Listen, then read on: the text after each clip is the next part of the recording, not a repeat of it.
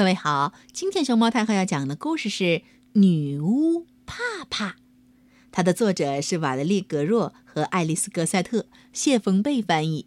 关注微信公众号和荔枝电台“熊猫太后摆故事”，都可以收听到熊猫太后讲的故事。夜深了，天很黑，月亮很亮。路易斯躺在被子里，嗯，缩成一团。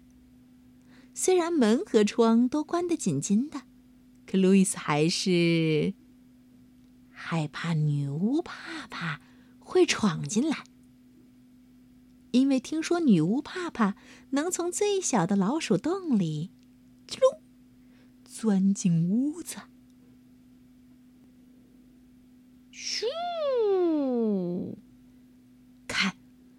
女巫帕帕正坐着她的扫帚飞过来了。她个子好小，长得好丑，她的脑袋像个大笨钟，而且她非常残忍。女巫帕帕最喜欢给人带去噩梦。她的口袋和大布包里装着满满的噩梦。女巫越来越靠近。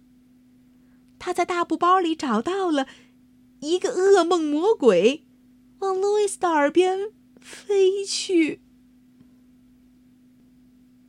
呜，叮！啪！他的布包撞到了书架，扑通！一本仙女故事的大书掉到女巫帕帕的脑袋上。等到再也听不到任何声音后。路易斯从被子里露出头，看到女巫帕帕躺在木地板上。嗯，女巫帕帕被书砸得昏了过去。路易斯想到一个好主意，他把女巫帕帕大布包里的噩梦魔鬼全都倒进马桶里，哗！接着，他再把女巫口袋里的噩梦魔鬼也倒进马桶里，哗啦，然后一起冲掉。路易斯想：“现在我要往女巫帕帕的大布包和口袋里装些什么呢？”路易斯拿起他最喜欢的故事书，开始给女巫帕帕讲起了故事。一个，两个，三个。女巫帕帕晕倒了多久，他就讲了多久的故事。这样一来，女巫帕帕的大布包和口袋里就装满了美好的故事。当女巫帕帕醒过来时，她看到路易斯躺在床上，就和之前一模一样。